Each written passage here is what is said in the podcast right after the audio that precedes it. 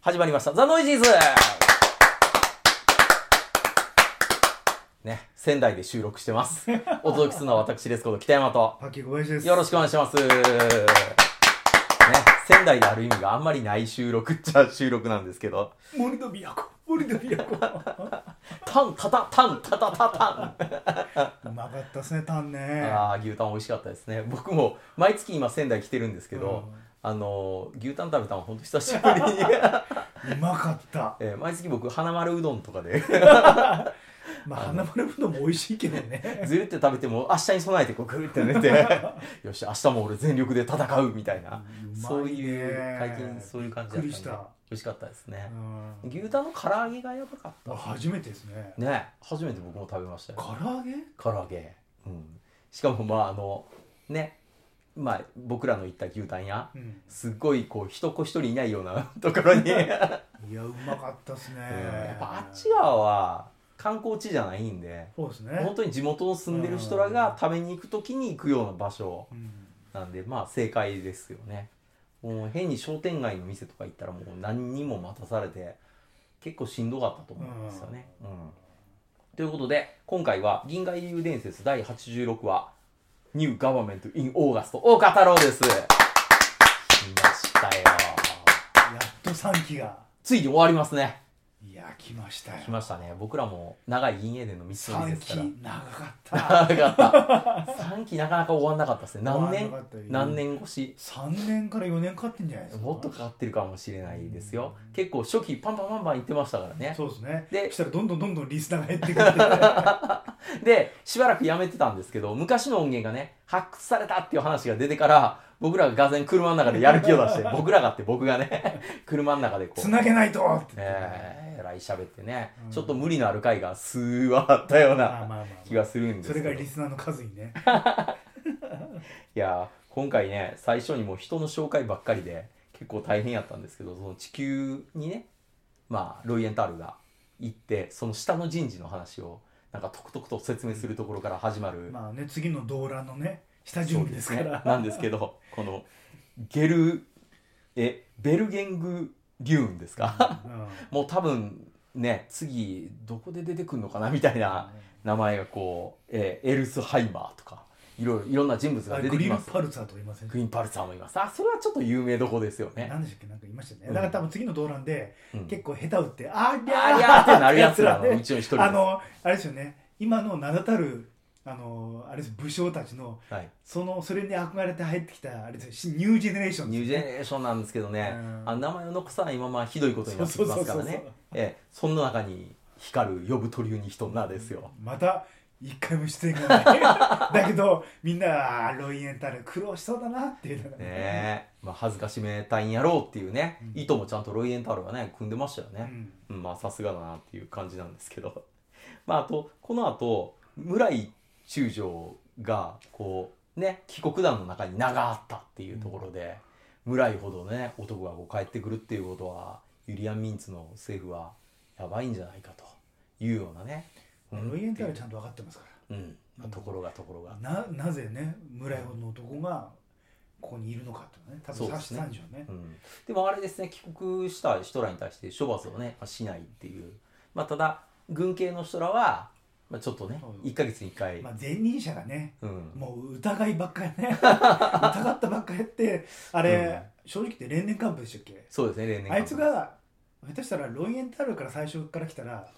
多分ね、うんやんもしなかったんです よあでも例年完封仕方ないですよもう髪の毛ボッサボッサ でもう頑張ってましたからね昼夜問わずねしゃあないしゃあない、うんもう疑わしいやつは全部突き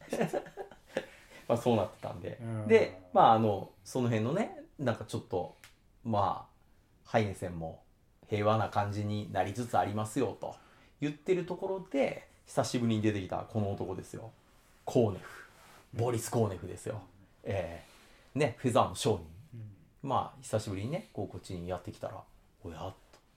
となんか見「たことがあの顔俺は見たことがあるぞ」って言なっんてだあの見見たこと見たことがあるあのハゲ 頭あのちょっと大至急カジュアルでしたよねそうですね、 確か。あの、でもね、ちゃんとね、横に2人、後ろに1人で、こう、なかなか攻め入ろうとしたあそうそうら、なんか大丈夫な感じの、うん、あの防御壁さすがでだしけたよど大至急やっぱカジュアルになってましたねあんな分かりやすく後つけてんのに全く気がつかないんですあねれは呼ぶ鳥に人の邸宅だっあて旧宅だって言って完全に出入りしてましたからねうんいやーもう鳥に人怪しいですよね で地球 卿完全に前からつながりあるの大体バレバレなんですけど ねなんで大丈夫なんでしょうねいやーそれが地球教ですよあ有国騎士団はでも滅ぼされましたよ 5万人ぐらいいたのにしょうがないですあれ捨て駒ですから、そうですかうあいつらねなんか有国騎士団良かったんですけん、しょうどがないねですあのね、うん所詮ねスプリンクラーで撃退されるこ とはあの自家あのね自家自家消火設備でやられちゃうやつらですからあのしねあの前の議員で今回の議員でもあーうわーって全部やられて今回でも D ノイエテーゼは歌がなかったですね有国騎士団のルあーールーっなかったてですねなかったですね。今回の銀英伝は、なんか全体的に、ああいう僕らのお笑いパートが全部消されてるのが寂しいですよ下ね。手したら、うん。ノイジー聞かれてあこいつらがやってこれ全部排除しちゃああ、じゃあ妙案もないんですうか。ないですねあ残念 ながあらこ。の前のあれですよ、はいあの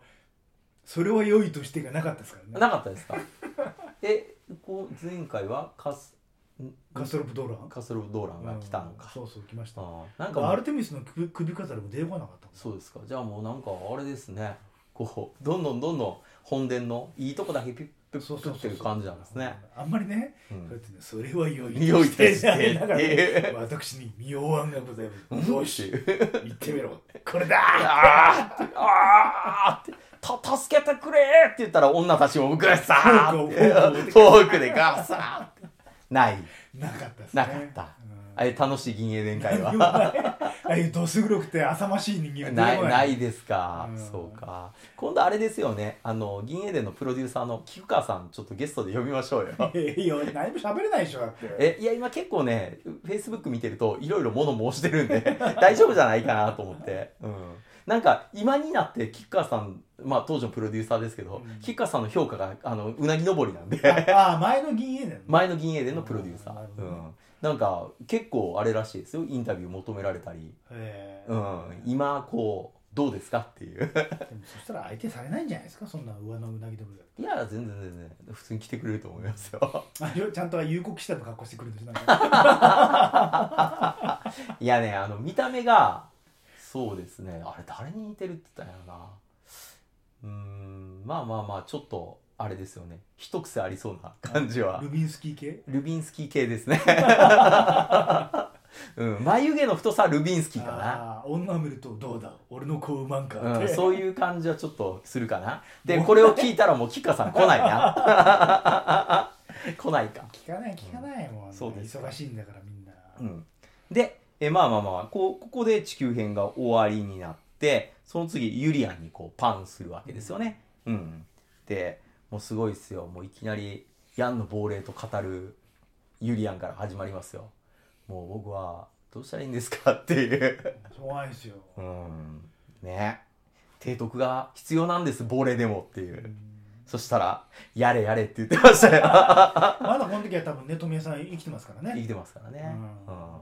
いやーあれはでも寂しいもんですよね。ねこの後ね4期になるとヤンはこうやってニコってやって半透明でやるだけですから声が出てきませんかあらこれ出てこないですかもう富江さんその時亡くなられてますからねああそうですねうんまあでも本当にこれは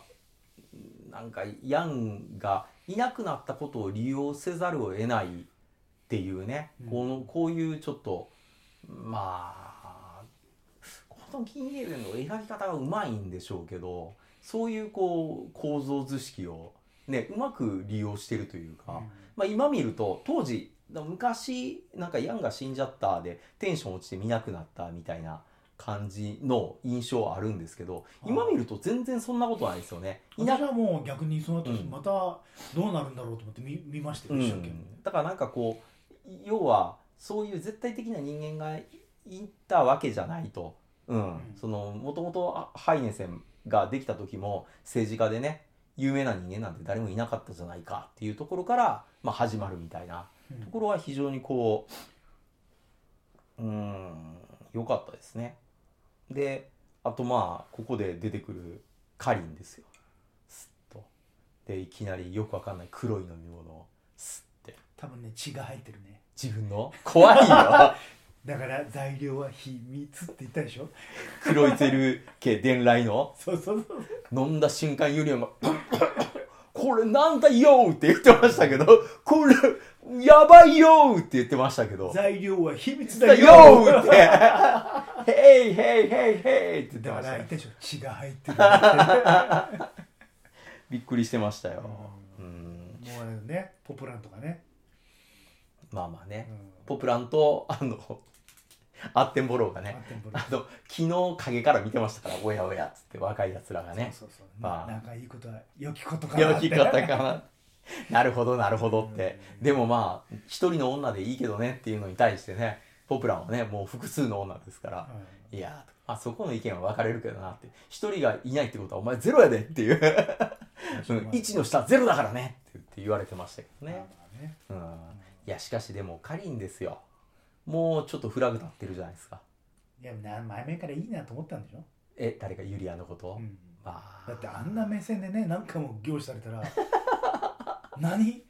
欲しいのって話じゃないですか でしかも今回ちステータスが上がったじゃないですかあーしかもなんか今回ちらっとこうなんか私の母親まあその前にまずフレデリカさんうんは結婚して1年間うんねこういましたとで自分のカリンの母は3日間しか一緒にいなかったと、でもここでいいこと言いますよあなたも目的を果たそうとする男の顔を見てみたらっていや言いますよ、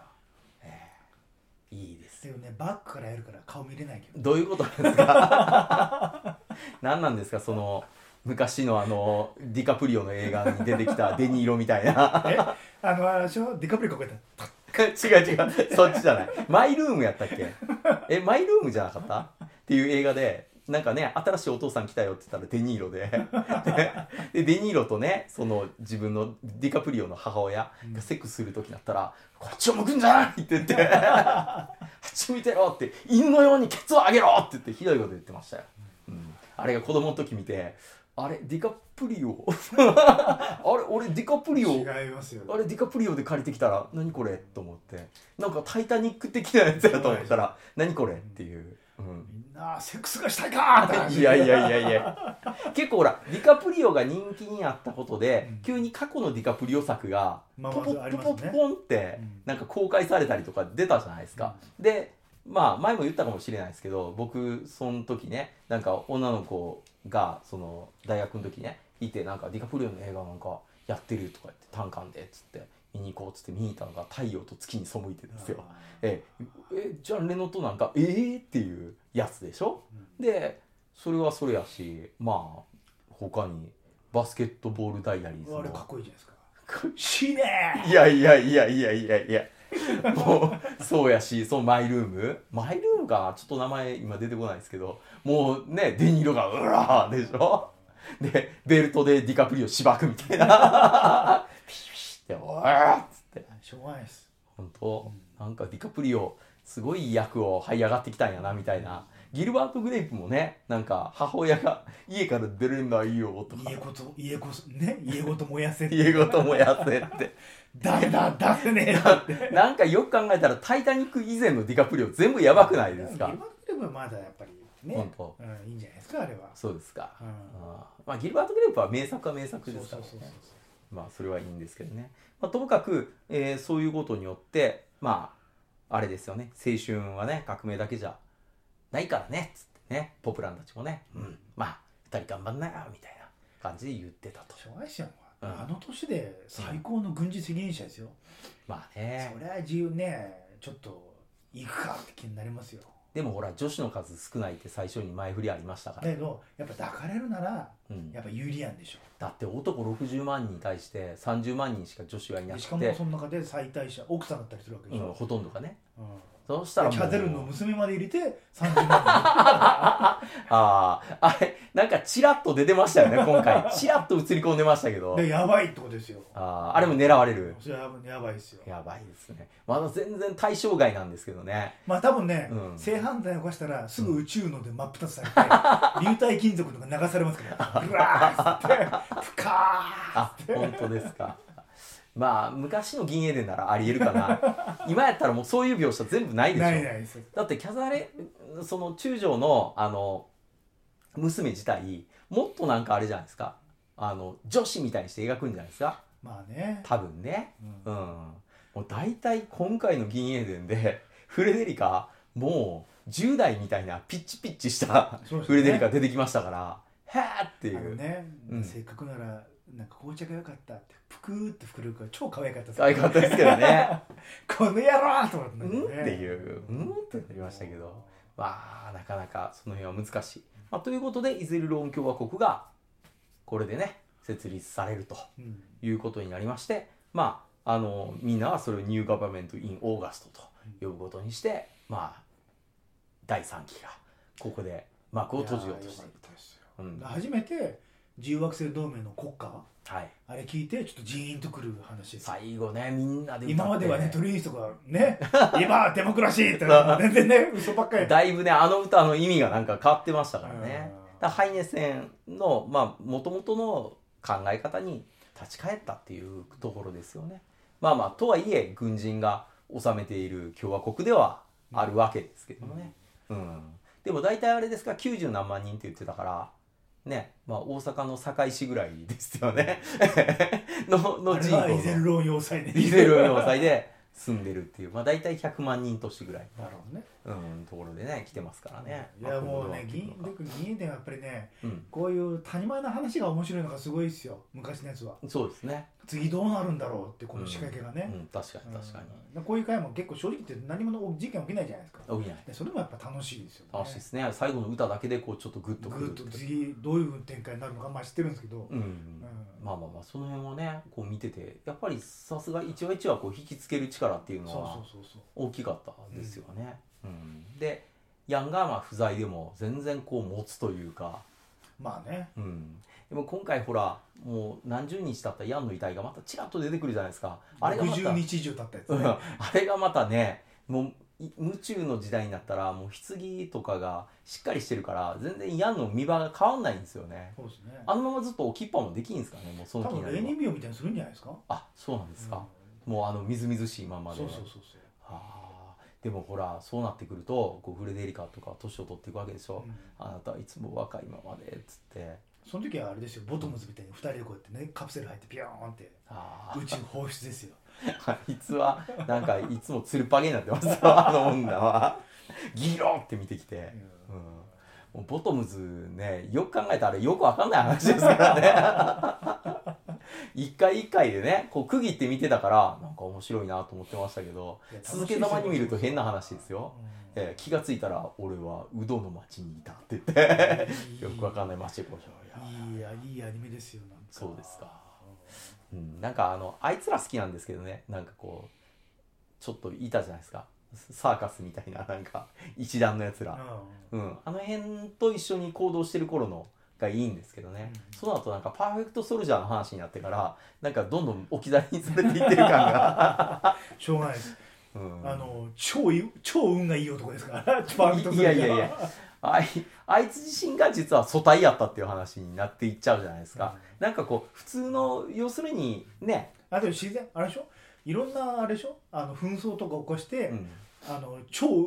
超いい運がいい男を生み出した人だからねまあまあそうなんでしょうけど、うんだから本当は戦場の勘とかそういうのでなんとかくぐり抜けてニュータイプではないみたいな話になってんのがボトムズの面白さなのかなと思いきやいやあれ結はね局あいつ自分の後継者を生み出すためにあの戦争を起こしてまそすからうそうだから超ニュータイプの話なんうんで、だけどそう俺はそんなのお断りって言ってうんまあねそこはちょっとボトムズ僕は引っかかるんですけどねまあまあとりあえず今回こういう感じでね、うん、終わって第いきま3期し終わたって、うん、いよいよ次ね第4期が新たな幕が僕らの新たな幕もね開きやまっすとよね4期で すよ、ね僕ら今度終わる時何歳にいや うん結構いい年になってきましたいやよ頑張りましょう よだから始めた頃多分30いくつとかでしょ僕はねあそうそう俺もう40過ぎですちょっとね過ぎてくれ、うんぐらいの頃やったのはもうだんだんうね、お互い年を重ねてそうそうそうもうこんな感じんにもう俺はねあの疲れ切って村井みたいになってますから私ももうそろそろ勘弁してほしいってあーでも今回のあの新版の「銀エデン」の時の村井 誰っていうビジュアルで出てきましたからね村井だけどねヒゲが多分ねヤンが死んだあたりで白が増えて、もう俺もそろそろってことになりまいやーでもやっぱりルビンスキーはハゲてましたねすまあねだけえどえ細表になって、うんちょっとイケてる感じになってましたようね、ん、ちょっとあのもみあげのところのあれ伸がびてましたね造形がね変わってましたけうんどなんかバイク面みたいなちょっとね造形変えてましたけどバイク面かプレスリーみたいな面でやっぱりあれはあれなんですかそういう小説の中でもそういう描写があるんですかね、ううんん、だからそこはまあいじれなかったやのっぱああいうねなんかちょっとガシッとした顔で細なんかねうんいい感じのなんか縦長になってうたねんでもほら村井は逆にごつくなったんですか、うんひげもじゃでごつっていう感じでねあれはだから逆に原作で描写がなかったんですかねまああとはもう村井のルックスに関してはねね、うん、なるほどねまあそんな感じでちょっとやってきたので次回もね次回もっていうかまあ次からも第4期ちょっと間髪開けずにうんなんかやりた いなとまあ俺たちはねあの皇帝の初夜の会に向けて頑張る気 なんでああラインハルトをね、うんうんそうですねまだまだちょっと道のりありますから今日は楽しいねですよ、うん私私は申し訳ないことをしてしまった って言ってあ責任責任を取らなければ花束持ってああ